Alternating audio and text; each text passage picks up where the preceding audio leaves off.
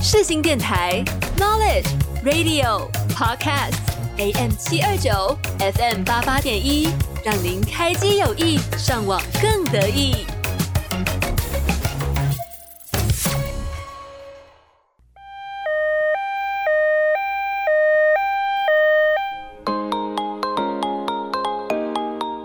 你今天剧荒了吗？剧荒 ICU，剧荒 ICU，我是主持人 Cathy。每周三下午两点到两点半，在空中与你相见。各位来到今天的剧荒 ICU，我是主持人 Cathy。那今天呢是现在是时间是早上的十一点整，然后我就是刚起床，所以我今天声音可能会有一点点就是闷闷的，就大家请见谅。那今天呢是一集我自己个人非常期待的节目，嗯，是节目吗？不对，是剧，就是你们知道前阵子非常非常红的，应该也不是前阵子，这阵子一直都很。蛮讨论度蛮高的，呃，台剧《模仿犯》，没错，今天就是要来聊聊聊《模仿犯》。我本来就是又惊又怕，终于把它看完了。我知道它已经上很久了，可是我为什么现在才做？就是因为我真的怕到一个不行，我没有办法一个人看，所以我就只能等着找人陪我一起看，然后就会拖很久。所以今天呢，我之前终于就是稍微把它看完了，然后今天就是要来讨论一下台剧《模仿犯》。那有兴趣的朋友们就一起跟我听下去吧。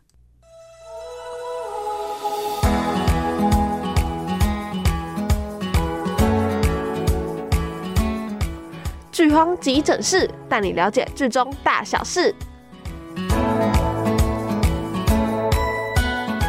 OK，欢迎各位来到今天的剧荒急诊室。然后我们今天呢要来讨论的是台剧《模仿犯》。那因为我前面已经说嘛，就是我本人是又惊又怕，终于的就是慢慢的把它看完了。我应该花了。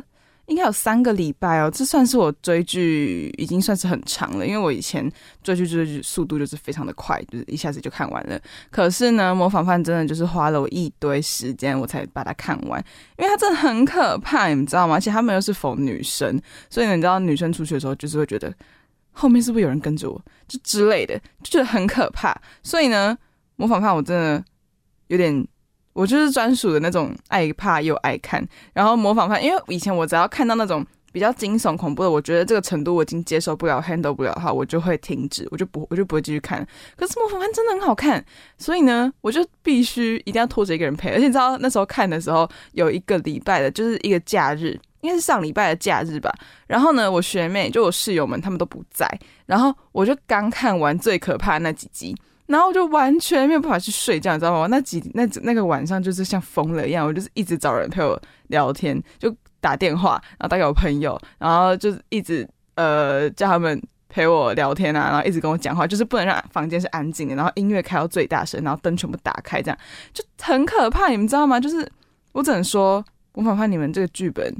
这有点厉害，所以呢，我们今天就是来聊聊模仿犯。那现在介绍一下模仿犯的基本资料好了。那它原著呢是由宫部美幸，就是一名呃日本很有名的小说作家写的一个小说，然后他的小说也名字也叫做《模仿犯》这样。那主演呢是吴康仁、柯佳嬿、庹宗华、姚淳耀、范少勋、江以蓉跟林心如，然后还有非常非常多呃算是有名的，然后也是常见的熟人们。那集数的话呢是十集，导演的话是张荣吉跟张亨儒是双导演哦。然后类型的话是悬疑惊悚片，所以呢，模仿犯到底是多可怕，我们就一起来听下去吧。那我就现在简单的说一下为什么我很喜欢《模仿犯》这部电视剧好了，就是因为呢，我其实觉得。嗯、呃，它的题材算是蛮新颖的，就是虽然说也是连续杀人案为开头，可是我觉得比较特别是它有结合媒体业的呃这方面的东西，然后就会让我觉得哦有跟以前不一样的东西，所以呢我就自己还蛮喜欢的。那我先简单来讲一下故事的大概背景好了。那故事设定其实是在九零年代的台湾，然后那时候台湾是电视台刚刚开始兴盛的时候，然后就是社会上就是有发生连续杀人案的。呃，这种案件嘛，然后检察官郭晓其实就是男主角吴康仁饰演的。然后面对当时第一起连续杀人命案，就是凶手独特的犯案手法跟疯狂的行径，让刚兴起的各大电视台就是媒体争相报道啊。就是因为那时候的电视台非常的兴盛嘛，所以大家可能都是一窝蜂的开始偷拍啊、炒话题啊、抢收视率啊，就是越演越烈这种非常呃，就是这件事情发酵的速度就非常的快，所以呢。凶手也跟着媒体也乱象，就开始操弄人心，然后挑衅司法，这样，然后就是让检察官郭晓琪决定一定要把这个凶手揪出来。所以呢，这个故事就是大概是这样子。嗯，那我们就接下来进入到推荐原因的部分吧。那推荐原因我大概整理了四点。那第一点是我觉得剧情惊悚程度算是我这几年看到就是蛮厉害的台剧，因为我以前我前我之前大概。高中的时候吧，有看过那个《谁是被害者》，然后那一出我也是一看之后，我就看了大概第一集吧，我就没有再继续往下看，因为它第一集的画面真的有点太恶心了，所以呢，我就没再继续往下看。但是《模仿犯》算是我这几年看到就是剧情程度惊悚的那个程度有真的我有怕到的那一种，就是呃，可能像。前阵子的那种什么他和他的他这种我都觉得 OK，我还可以接受得了。可是模仿犯的那个程度真的是我有一点没办法接受。可是他真的很好看，所以呢，我还是呃继续往下看。但是模仿犯我必须说，我本人就是看完吓到完全不敢睡觉，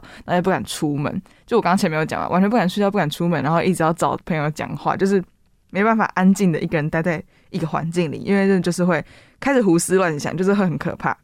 那为什么会这么可怕呢？就是因为，嗯、呃，他我可以稍微讲一下剧里面的作案手法。他们其实就是呃一起对于女性的连续杀人案，然后他们就是会去夜店啊，或者是一些地方，就是找那种落单的女生，然后呢，他们就会把她带到一个地下室，然后呢，就是用手铐啊，或或者是那种拇指铐，然后还有一些刑具，反正就是会把他们绑在一个台子上，然后就对他们。凌虐他们这样，然后就是，呃，反正那些手法就非常非常的惨。然后我觉得最可怕的是，他们凌虐他们就算，他们还会把这些女生载到，就是丢到一个厢型车里面，然后载到他们的家人眼前。然后呢，就会让那些女生觉得，就是因为看到认识的人嘛，一定会很想要求救，然后他们就会一直拿头去撞那个车门。可是呢，因为他们那个车当然是有特制过，就是呃，外面的人看得到。哎，外面的人看不到里面，但是里面的人看到外面，所以外面的人就是会明明你的家人就在你眼前，可是你就没有办法呃看到你的女儿就是在里面。反正就是这个，我觉得这就是完全心理上的折磨，非常非常的可怕。然后还有最后就是他们可能会撕票的时候，就是会用一些很过分的呃手法。然后弃尸在某个地方，这样，然后凶手就是会，因为凶手最烦的就是他会一直上电视节目，然后就是用那种呃变声带啊，或者是呃面具，然后就是会模模仿，没那叫什么模糊掉他的声音，然后呢就是会跟电视机前面的什么检察官啊，或是他的家人们讲话啊，或者说你想见到你的女儿吗？什么什么之类的，反正就很可怕。他们就是除了身体上的凌虐之外，还有心理上的折磨。所以呢，我觉得看到之后就觉得。不可能吧！我真的完全不想要有这种事情发生在这世界上，因为我真的觉得那些女生都太可怜了。就是他们也没有做错什么，他们只是出去玩，然后嗯、但是我就不懂他们到底在想什么。反正这人就是非常的可怕，这是我觉得剧情惊悚程度是我觉得最可怕的一个点，就是心理折磨。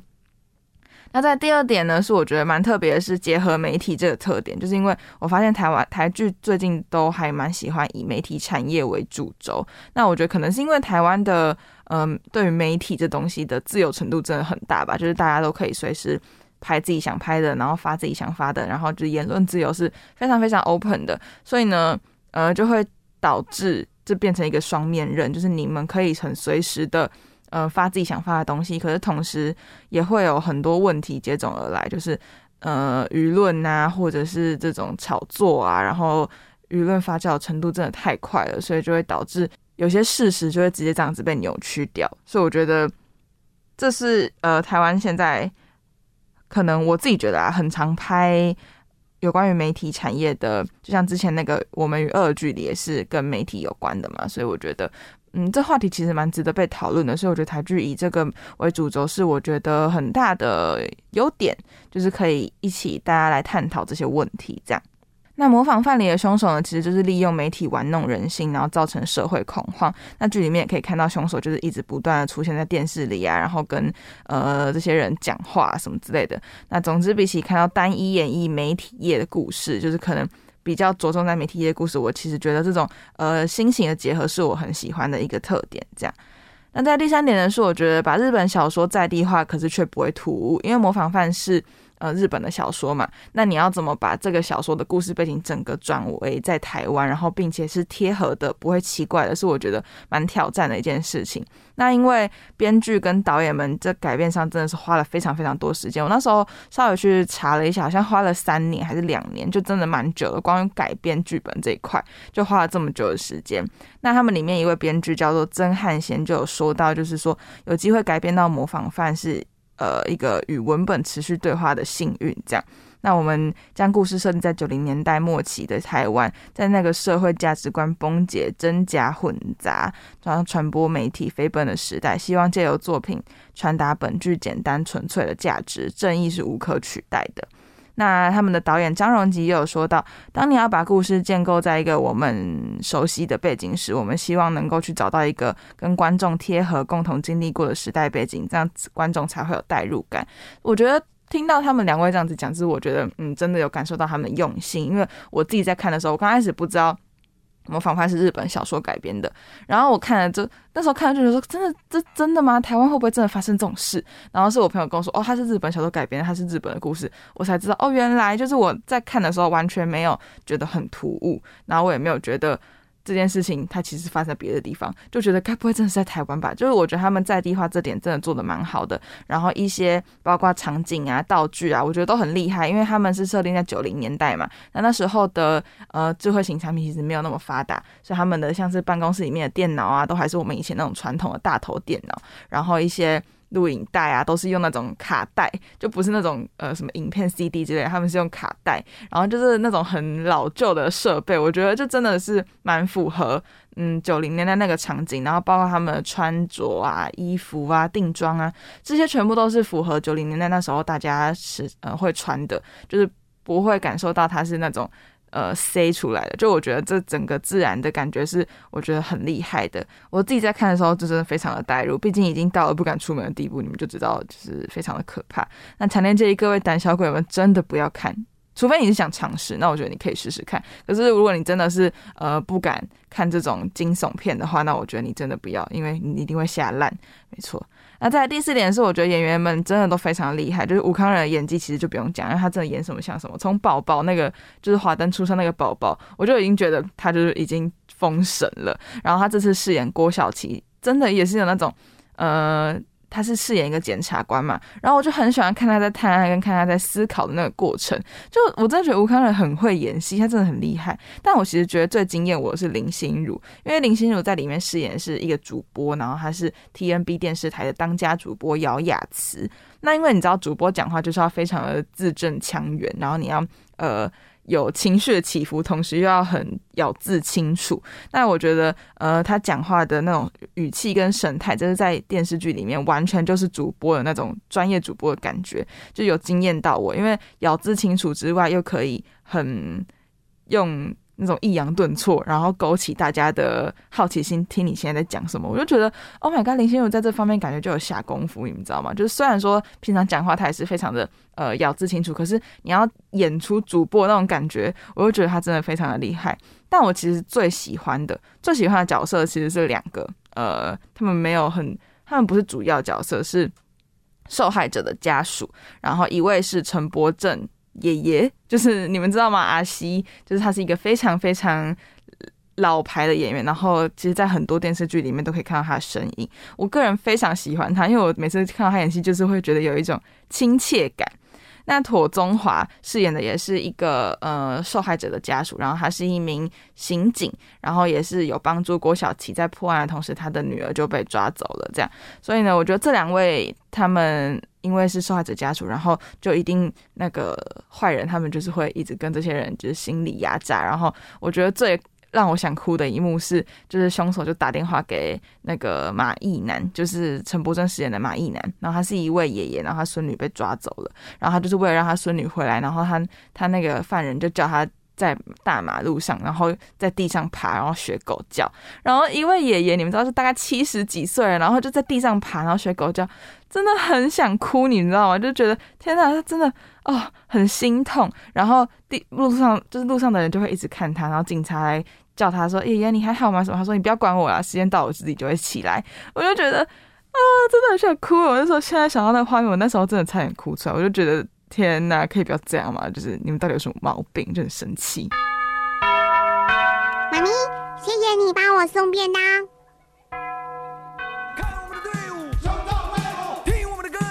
妈，你寄来的那个维他命啊，我已经收到了。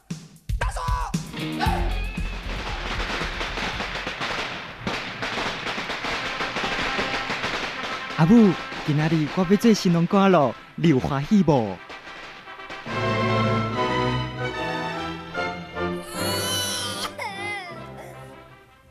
自己做了母亲之后，更能体会妈妈的心。在人生的旅途中，妈妈的爱永远不缺席。世新广播电台祝福全天下的妈妈母亲节快乐。好的，那节目听到这里呢，我们就现在简单进入一首音乐，那还是模仿范的 OST，叫做《一种说法》，那一起来欣赏。那音乐之后呢，我们就进入下一个单元——剧荒手术室。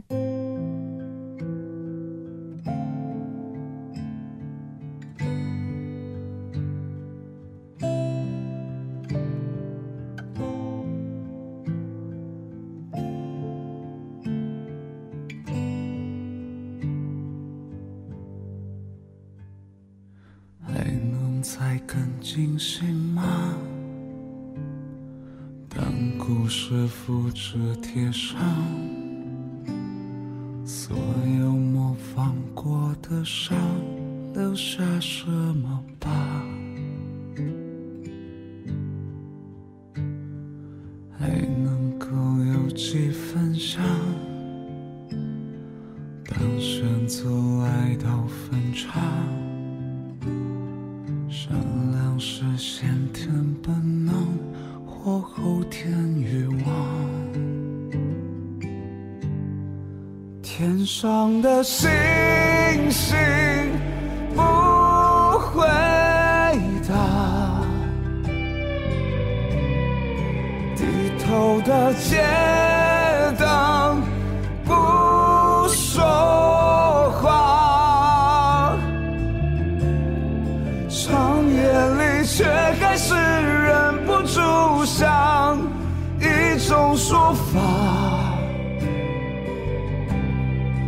能如何骗自己人的优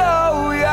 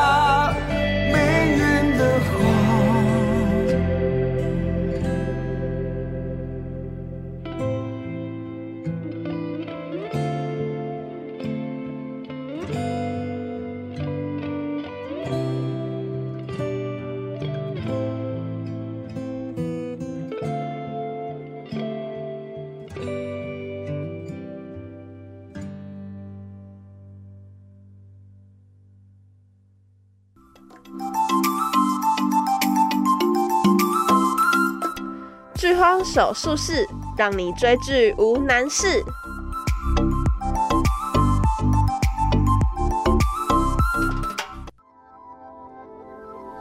广播世界魅力无限，四星电台带你体验。大家好，我是蛋宝。Soft Leopard。你现在所收听的是四星电台 FM 八八点一 AM 七二九。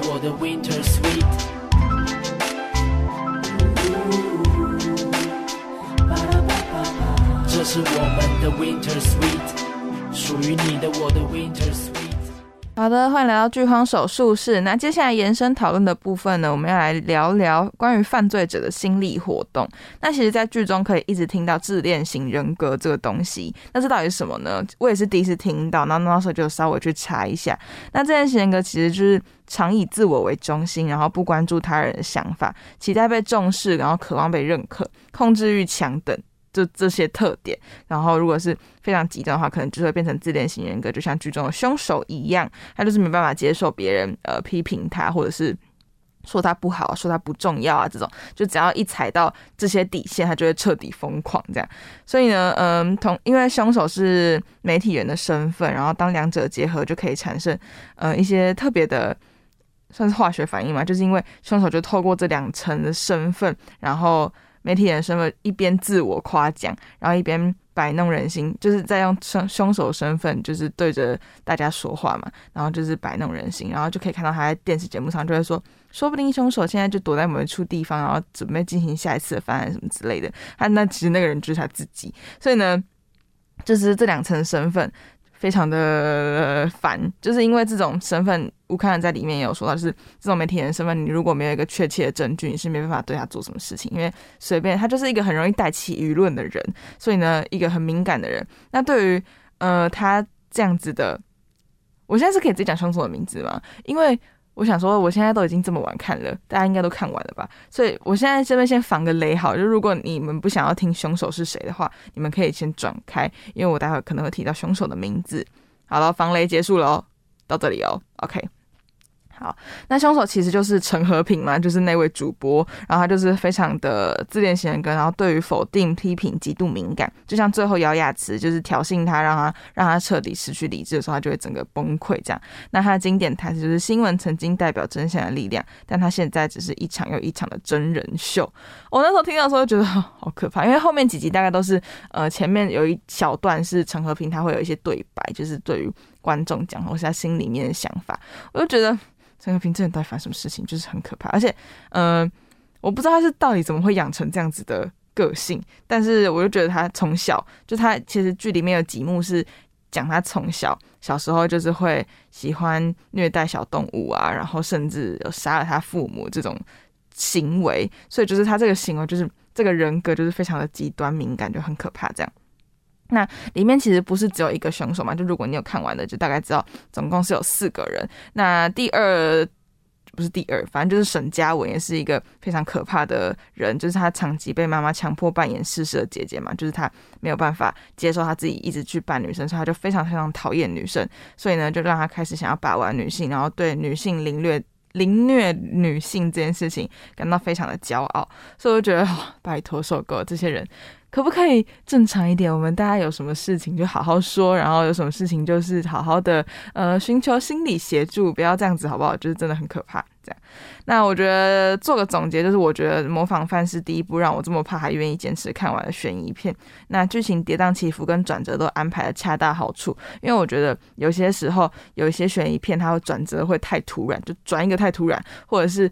没有转，就会让我觉得嗯好无聊，就这样。因为我觉得悬疑片要好看，就是要够多的起伏，大大小小的起伏，然后才会让观众那个心就是一上一下，然后想要继续这样看下去。那我觉得，如果你是不敢看惊悚片，但是想要尝试一点重口味的人，我觉得可以开个前面几集来看，就看你能不能接受那个程度。因为我觉得前面几集就蛮可怕的。那如果你没有办法接受的话，我们就关掉。可是如果你觉得 OK，你想要看，因为我自己就是想要试试看，然后试试看之后发现哈好可怕，可是真的很好看，我就很想要继续看下去。那最后就终于还是把它看完了，但是就是那几天就非常的折磨，又又惊又怕的。所以如果大家想要试试看的话，可以去看看《模仿犯》。因为我觉得算是这这几年我还蛮喜欢的台剧，就是一直到结尾我都还觉得哦非常的合理，就不会觉得有一些烂尾啊，或者是呃哦就这样子哦的那种感觉，说到最后我都觉得看完就是长舒一口气，觉得啊看完了，可是很好看的那种感觉。我自己的看完的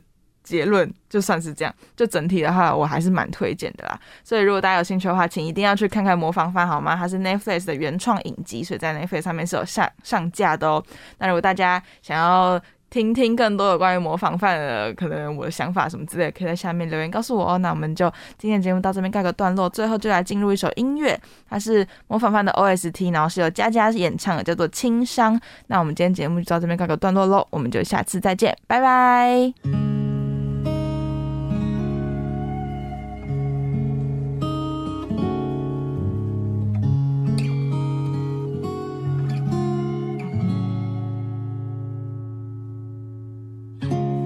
心轻轻擦伤，泪流走悲欢离合现场，不留线索。匆匆啊，匆匆流走，一转眼烟消云散了，没有飞了又扑火，逃不过。甜甜的天罗地网，逃不过梦的魔掌，魔幻魔镜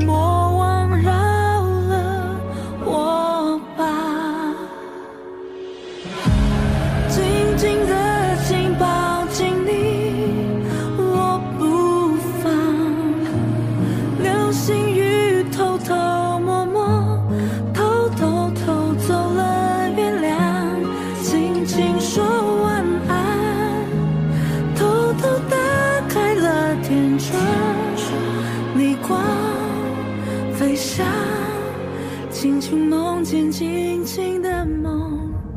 泡泡沫团团转。